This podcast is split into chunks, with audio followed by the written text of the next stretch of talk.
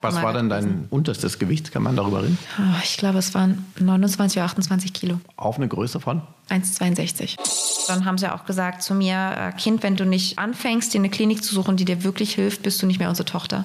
Jetzt, so wie ich bin, finde ich mich gut. Help FM, der Selbsthilfe-Podcast.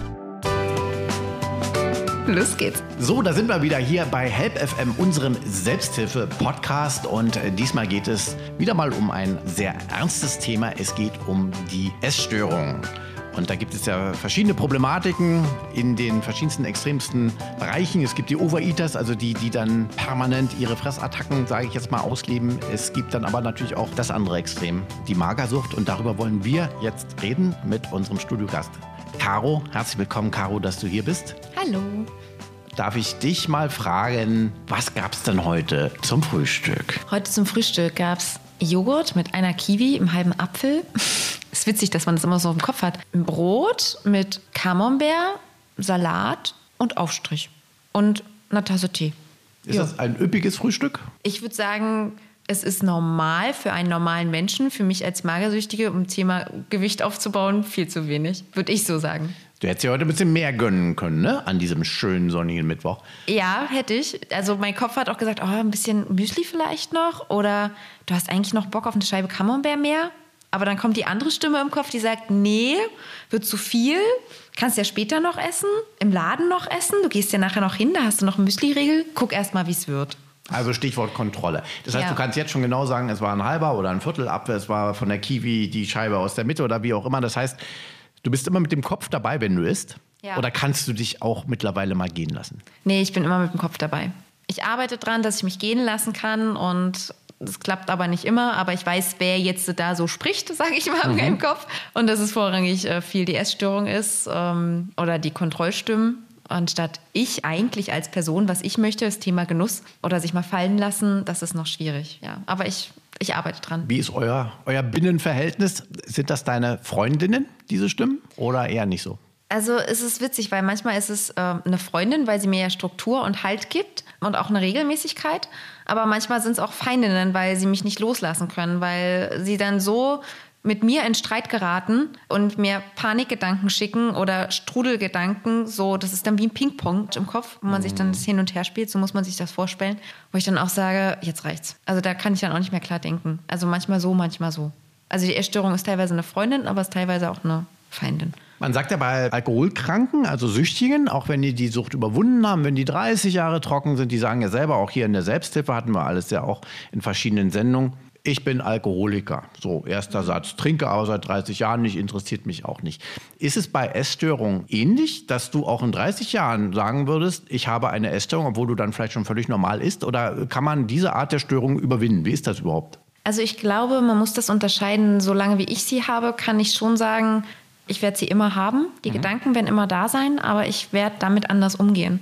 Als mir damals in der Charité der eine attestiert hat, dass ich das chronisch habe, weil ich schon so lange habe, da habe ich gesagt, das spinnt wohl. Ich werde das irgendwann loshaben. Ne? Wenn man das kurz hat, wie in der Pubertät, so ein, zwei Jahre, solche Menschen oder Mädels habe ich in der Klinik kennengelernt, die können dann irgendwann sagen, ich hatte das für eine kurze Zeit, jetzt bin ich 25, ich habe damit kein Problem mehr. Aber die Gedanken haben sich so manifestiert im Kopf, das ist wie eine Routine, dass die auftauchen. Ich muss damit lernen, anders umzugehen. Und das tue ich. Dann bist du dabei. Ja, genau.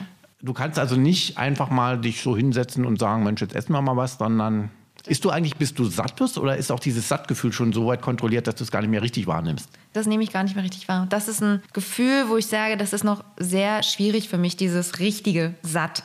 So, da das hast du verlernt, ne? Dieses ja. normale, ich bin ja. satt. Und äh, hast du immer das Gefühl, dass du zu viel isst oder wie stehst du vom Tisch auf? Mit einem schlechten Gewissen? Nee, ich habe nicht das Gefühl, dass ich zu viel esse. Mittlerweile ist es so, dass ich das Gefühl habe, ich habe zu wenig gegessen. Mhm. Also auch wieder nur eine Stimme der Vernunft. Genau. Und die dann halt aber auch sagt, oh, jetzt hast du wenig gegessen. Die andere Stimme sagt dann wieder, hm, ja, vielleicht kannst du ja später noch was essen. Guck erst mal so. Also hast du ein schlechtes Gefühl? Also fühlst du dich danach schlecht, ein schlechtes Gewissen oder bist du zufrieden jetzt erstmal immer, wenn du fertig bist mit einer Mahlzeit? Ich bin erstmal zufrieden, aber dann kommt auch teilweise dieses schlechte Gewissen. Nicht, weil ich zu viel gegessen habe. Das war ganz früher so, dass ich gesagt habe, oh Gott, jetzt war es viel zu viel. So wie bei Essanfällen zum Beispiel, die hatte ich auch. Aber jetzt ist es mittlerweile so, uh, es ist zu wenig. Aber wenn ich mir dann noch mal ein Stück Schokolade danach gegönnt habe, wie nach einem Mittagessen, dann kommt sofort diese Stimme, ah, Nicht so viel, das soll jetzt nicht ausufern. Also so, sowas gibt's. Ja. Bist du momentan mit deinem Gewicht, mit deiner Figur zufrieden? Also ich sehe mich einfach als zu dünn. Ich fühle mich auch zu dünn. Ich sehe es auf der Waage, dass ich untergewichtig bin. Andere würden sagen, wie eine Freundin von mir, du bist schlank, du hast Brust, du hast einen Po, ist doch alles in Ordnung, du hast ein gutes Gesicht. Letztens hat auch eine Freundin gesagt, du siehst wieder besser aus, als ich dich letztens gesehen habe. Ich fühle mich aber nicht so. Ich fühle mich immer noch als zu dünn und ich merke das auch, dass mir öfters kalt ist und dass ich mich dann doch jetzt mit eher Langarm anziehe, obwohl draußen vielleicht doch die Sonne scheint. Solche Signale sind das dann eher für mich. Und nimmst du leicht zu oder ist es sehr schwer für dich Das zuzunehmen? ist sehr schwer, weil ich eine sehr aktive Person bin. Mhm. Also auch der Stoffwechsel und so ist, ist bei Ja. dir auch eher so konditioniert. Warst du als Kind auch schon immer eher das so schlank oder warst du da eigentlich sogar pummelig mal oder so? Wie sind, wie Ganz sind- früher die Babyfotos. Oh, ich, ich war ein Wonneproppen-Baby, natürlich. Mhm. Ich war das erste Kind, immer gut zugefüttert, ne? Aber ich war immer sportlich. Ich habe immer viel Sport Du warst gemacht. eher so ein schlankes, aber eigentlich normales Kind. Ich war ein normales Kind. Ich war ein normales Mädchen. Ich bin normal aufgewachsen. Und hast auch normal gegessen. Ich habe auch normal gegessen. Wann fing dann die Erstörung an?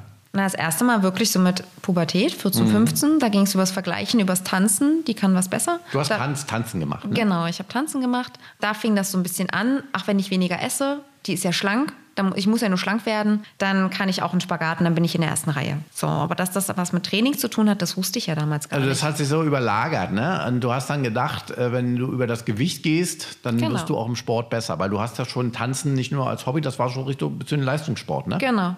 Und ich habe halt das eher als Figur gesehen. Also wenn ich figürlich ein bisschen schlanker bin, dann kann ich einen Spagat. So und habe dann natürlich, ich wusste, okay, muss ich das Essen reduzieren. Das war das Ding. Und das war wahrscheinlich, ich weiß nicht, konntest du dann den Spagat oder? Ich konnte den Spagat, aber war auch, weil ich auch regelmäßig trainiert habe. Aber das wusste ich ja zu dem Zeitpunkt nicht. Das Problem ist beim Leistungssport, dass natürlich auch von den Trainern das ein Stück weit honoriert wird, ne? Also da wird ja auch ein bisschen auf Figur und so geguckt, also machen wir uns nichts vor. Ja, aber meine Trainerin kam dann zu mir, weil auch viele Mädels von der Tanzgruppe zu ihr gegangen sind und gesagt haben, Caro, mit der stimmt irgendwas nicht, die ist zu dünn. Und sie kam dann zu mir und hat gesagt, Caro, wenn du mich wieder zunimmst, dann nehme ich dich aus der Gruppe raus. Ich bin zu meinen Eltern, habe natürlich geheult, total unverstanden und die haben gesagt, komplett richtig. Okay, Verstehen da hattest du Glück, also dass Da du hatte ich Glück, ja. so, eine, so eine Betreuung hattest.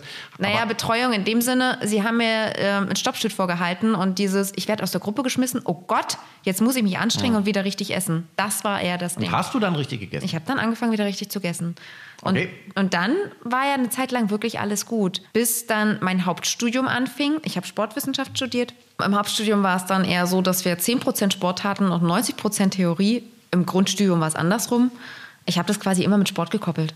Und da fing das richtig an mit der Essstörung. Da wurde es dann so schlimm, dass es dann wirklich sehr grenzwertig war.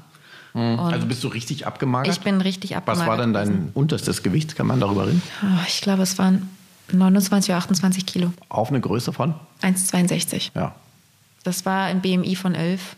Hm. 10 oder 11. Also ich habe es letztes Mal ausgerechnet, weil ich gerade auch ein Buch dazu lese. Und ich, also ich, ich habe es damals nicht gesehen. Ich habe es absolut nicht gesehen. Ich hatte ein total verzerrtes Spiegelbild. Und immer wenn ich so darüber so nachdenke, schießt mir auch immer noch die Tränen ins Auge. Weil ich auch sage, ich war in der Klinik. Ich hatte ein- eine Magensonde, die hatten sie mir jetzt übers Herz geführt, weil ich äh, einfach die andere immer rausgerissen hatte im Arm.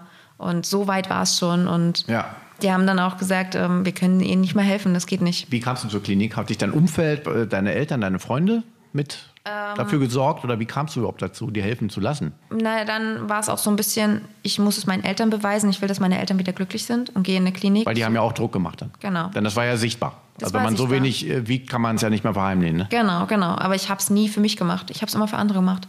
Und so waren auch die regelmäßigen Klinikaufenthalte bis auf die letzte. Ja, das, das, so bin ich von Klinik zu Klinik, erst von Tagesklinik, dann zu stationär und das war alles, oh, ich will eigentlich gar nicht.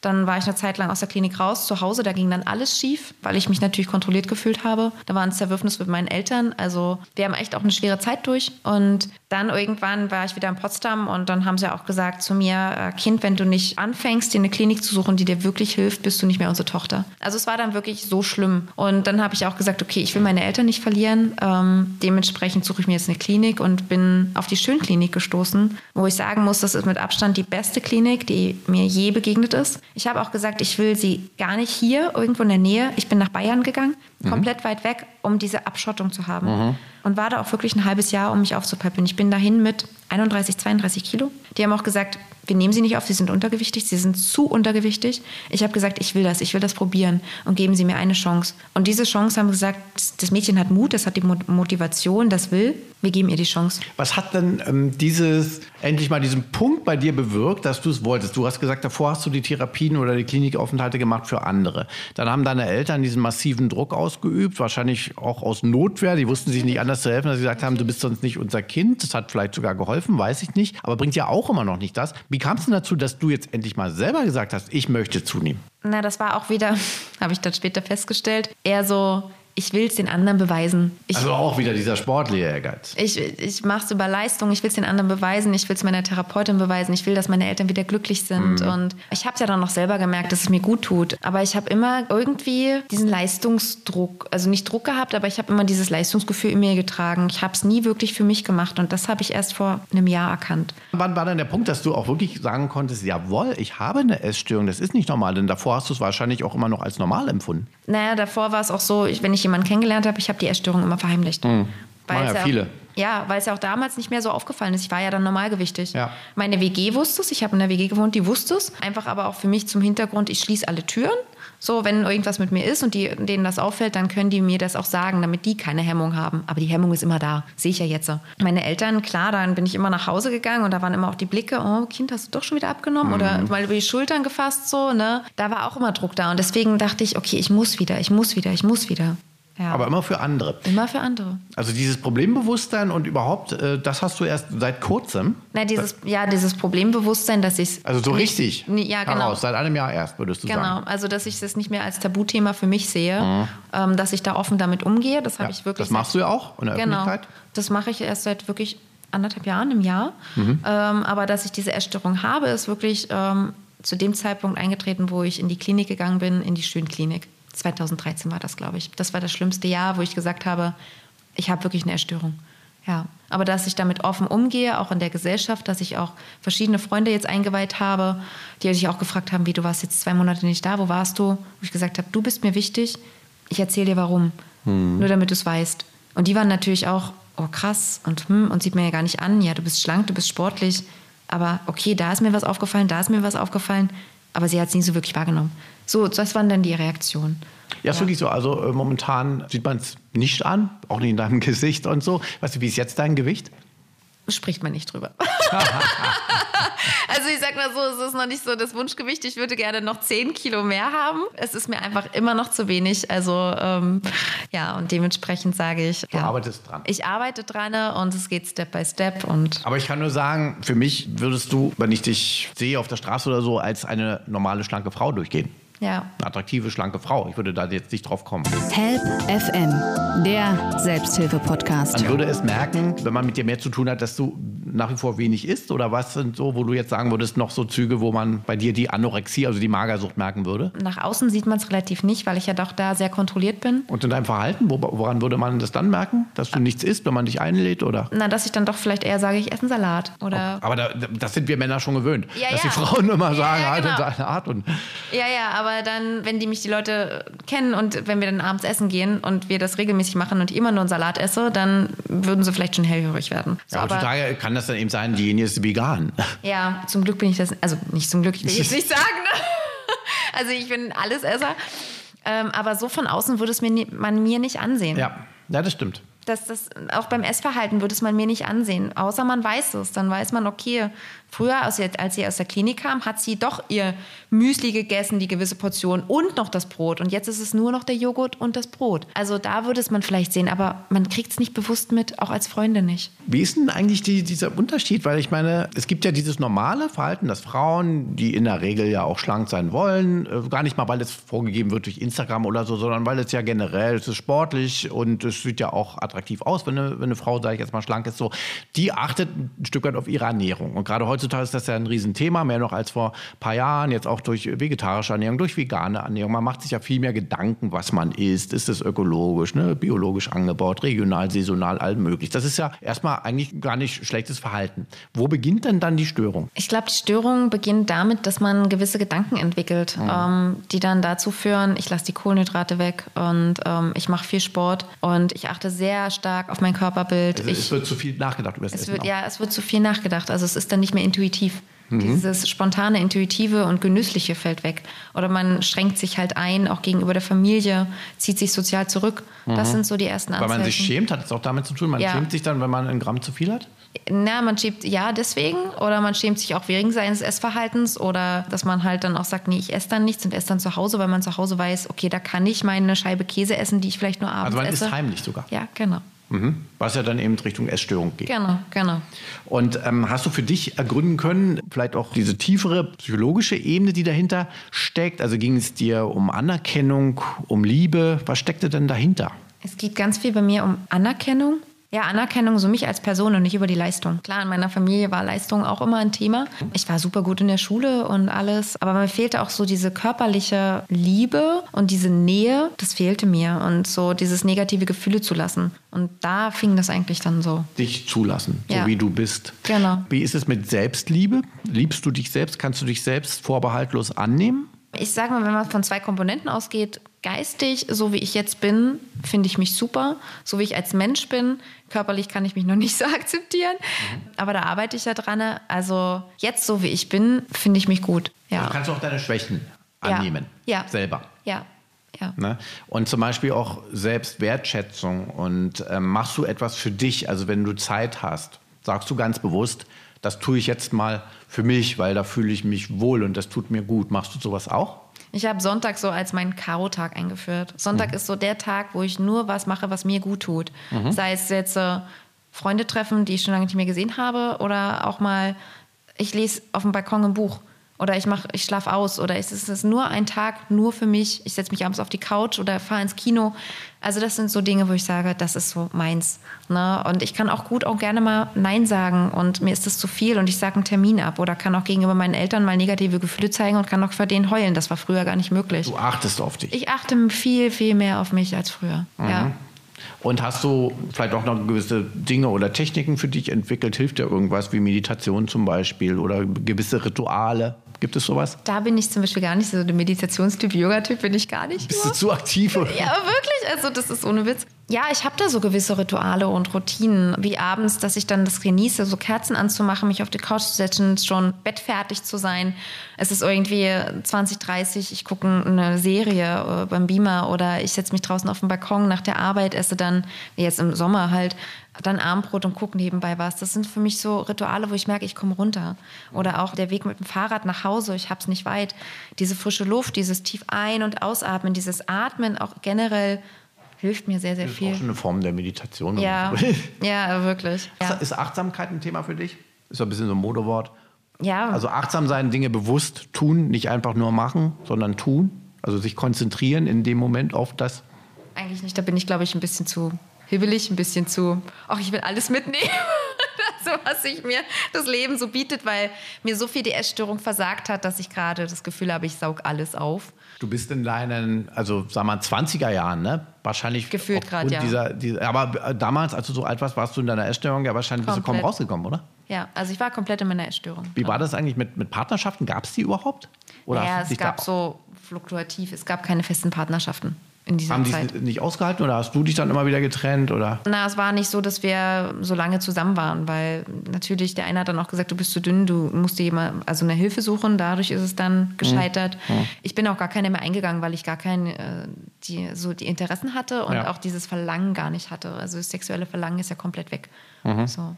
Runtergehungert. Ja, also wirklich. Also ich hatte das nicht. Ich wollte dann, klar, ich habe mich dann eher nach der körperlichen Nähe gesucht oder das wollte ich dann eher haben. Aber dieses Sex so boah, hat mir nichts gegeben. Mhm. Wie ist das jetzt? Hat sich das jetzt geändert? Und Das äh, hat sich geändert, klar. hast du jetzt, wenn ich fragen darf, eine Partnerschaft oder ist es aber für dich jetzt eine Option, dass du sagst, also wenn sich das jetzt mal ergeben würde, jetzt wäre ich bereit? Oder bist du jetzt eher so, dass du sagst, nee, ich möchte allein leben? Nee, also jetzt ist wirklich, dass ich sage, ich bin bereit für eine Beziehung. Ich habe aktuell keine, aber ich wäre auch bereit, also komplett, weil ich mit mir so im Reinen bin irgendwie, weil ich zu meiner Essstörung auch stehe. Meine Güte, das ist eine Krankheit, das ist wie eine Depression, das ist wie, wie Parkinson, das ist, ich habe, es ist einfach ein Thema und was einfach noch nicht enttabuisiert wird in der Gesellschaft und was immer noch so unterschwellig ist. Es könnte ja sein und deswegen sage ich, meine Güte, ich stehe dazu, ist auch nur eine Krankheit, aber ich bin trotzdem gesund. So. Das ist ja, wie wir ja alle wissen, für die Selbsthilfe auch immer der erste Schritt. Also Ja. die Erkenntnis, dieses sich zu trauen, zu sagen, mein Name ist so und so und ich habe das und das Genau. oder dieses Problem. So, Genau. nichts weiter. Ja. Kannst du auch drüber lachen manchmal über deine Essstörung? Also mittlerweile über meine Stimmen im Kopf, wenn ich sie so Ja. manchmal erkenne, ja, da denke ich, ach Mensch, da war sie ja wieder, da kann ich schon drüber lachen. Mhm. Ja, aber ich fühle mich auch unheimlich stolz, wenn ich Dinge wieder erreicht habe, die ich früher nicht geschafft habe. beim, beim Essen? Beim Essen, ja, wenn ich über meine Grenzen hinausgegangen bin, dann könnte ich manchmal die ganze Welt umarmen und könnte das einfach auch meiner nächsten Arbeitskollegin erzählen. Hm. Also das ist, ist für mich ein riesengroßer Schritt und die wird denken, okay, ja, hm, ja, ist okay, mache ich auch morgen. die denkt dann drüber nach. Ja, das ist wichtig bei der Frage. Deshalb, weil wenn man lacht, äh, das ist immer ein Stück Freiheit. Ja. Wenn man über etwas lachen kann, dann ist es einem nicht mehr gefährlich. Ne? Also Ja. man verkleinert es damit ja auch. Genau. Wie ist denn so dein Tag strukturiert, essenstechnisch? Also ist das genau getaktet, wann du was isst oder isst du nach, nach Schnauze, nach so Bedürfnis? Ich würde gerne Letzteres machen, aber Ja. es ist leider Ersteres noch. Also diese Struktur habe ich schon. So Also du weißt auch jetzt schon, wann, wann du morgen was essen wirst in etwa. so. nee, das nicht. Also das nicht, aber ich habe so eine Regelmäßigkeit drin. Schon. Oh ja. Früh, mittags, abends. So. Auch abends nicht zu spät essen oder ist dir das egal? also nicht zu, zu spät. Also gestern um, um 10 war schon so, wo ich dachte, oh, super, super grenzwertig. Ne? Aber da, selbst da war ich froh, dass ich dann abends noch ein Brot gegessen habe. Das hätte ich bis vor zwei Wochen immer noch nicht gemacht. es wird. Es wird, genau. Aber da sage ich schon so, dass es gewisse Zeiten gibt, wo ich das einhalte. Aber das kommt viel aus dieser Klinik. So Zeiten einhalten, da muss ich sagen, war sie sehr negativ. Das hat die Essstörung sich jetzt wieder zunutze gemacht. Ja. So, du musst die Zeiten einhalten, wie du hast um vier Hunger, nee, um sieben geht's Abendbrot, also halte durch. So nach dem Motto. Okay. Solche Zeiten gibt es auch. Aber es ist nicht mehr so, dass du dann sagst, oh, jetzt habe ich das Brot gegessen, dann muss ich morgen noch einen Kilometer mehr Fahrrad fahren. nee, dann heißt es eher, dann lasse ich das Frühstück weg oder ähm, ich esse weniger zum Frühstück. Machst du das dann aber auch? Nee, also mittlerweile nicht mehr. Weil Okay. ich gucke, was der Tag so bringt und ich schaue, oh, eigentlich habe ich doch Hunger. Mhm. Und ich hätte heute Morgen auch noch Joghurt essen können. Das war gestern Abend in meinem Kopf. Und was habe ich gemacht? Ich habe trotzdem Brot dazu gegessen. So. Solche Dinge kommen dann schon. Ja. Da wünschen wir dir, dass du diesen Weg weitergehst. Help FM, der Selbsthilfe-Podcast.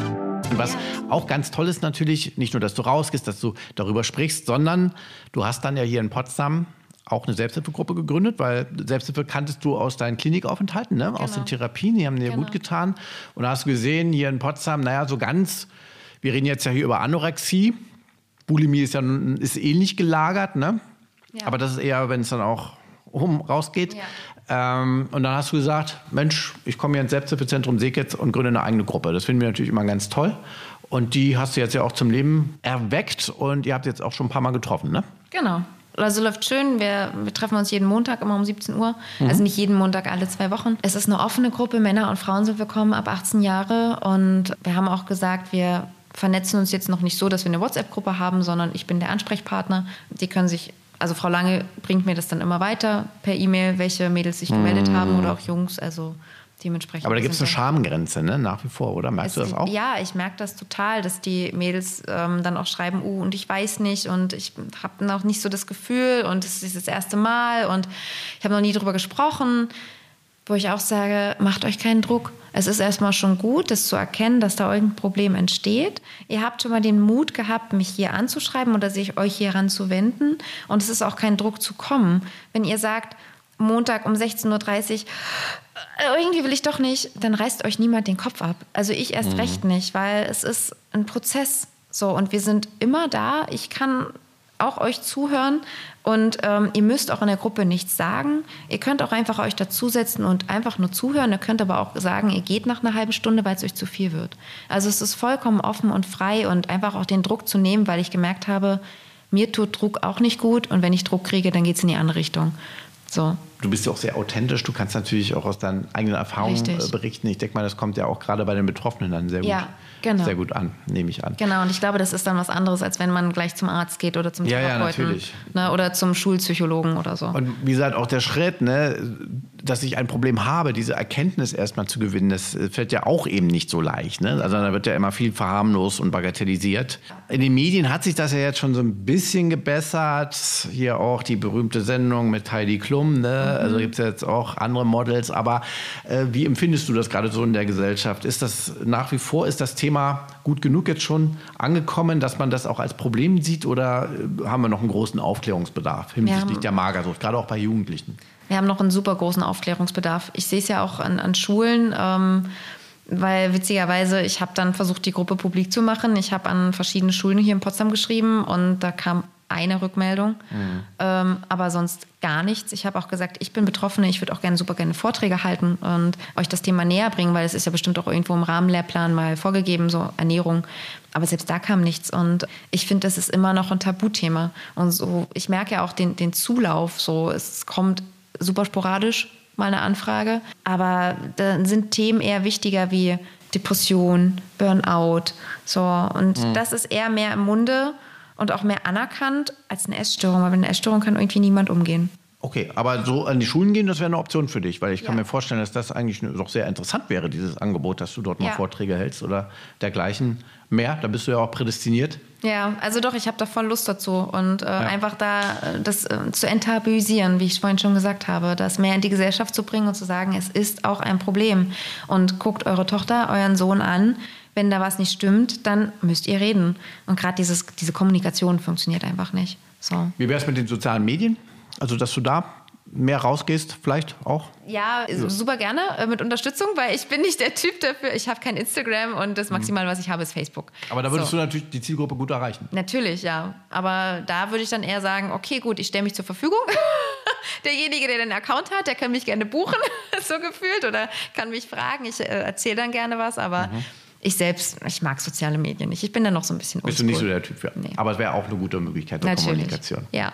Bei der Selbsthilfe hast du ja auch erkannt, es macht Sinn, vielleicht auch wenn die Eltern ja. aus dem Haus kommen und sich vernetzen und darüber reden, denn die leiden ja auch sehr äh, dann über die, die, Problematiken ihrer Kinder. Da hast du auch initiiert, dass eventuell hier in Potsdam eine Gruppe sich gründet. Genau, also das habe ich nicht gemacht. Das war eine betroffene Mutter, die hat sich bei Frau Lange gemeldet und ähm, da hat. Also du hast unterstützt das mit halt. Genau. Ja, ja, ja, Ich habe dann auch gesagt, wenn sie Fragen hat, dann soll sie sich gerne ja. bei mir melden. Aber da haben sich so zwei, drei Mütter gefunden und ja, auch da gibt es eine Grenze, aber ich ja. denke mal, das Angebot ist wichtig und auch ja, das super. wird sicherlich, ich sag mal in dem Fall leider wachsen, weil das Problem eben doch so stark ist. Nicht ja. nur hier in Potsdam, das ist äh, weltweit. Also selbst da bin ich immer gerne offen und sage, ihr könnt mich als Ansprechpartner nutzen. Ne? Also ich bin diejenige, die das Know-how hat und quasi so, ein, so, eine Expertin auf dem Gebiet bin, ohne da irgendwas aufzudoktrinieren. Und ich kann aus meinen Erfahrungen berichten, wie ich es mit meinen Eltern war und was vielleicht der bessere Weg ist außer Druck. Genau. Vielen Dank, Caro für deinen Besuch hier bei uns im Studio und ganz toll, was du schon auf die Beine gestellt hast und wie dein Weg ist und auch dein Erkenntnisprozess. Und wir wünschen dir weiter natürlich alles Gute. Danke. Und ich würde sagen, die Sendung war so toll. Wie wäre es denn jetzt mit dem Eis zur Belohnung? Jetzt geht's nach Hause Mittagessen. Aber ein ordentliches Mittagessen. Ja. Hoffentlich. Vielen Eindruck. Dank.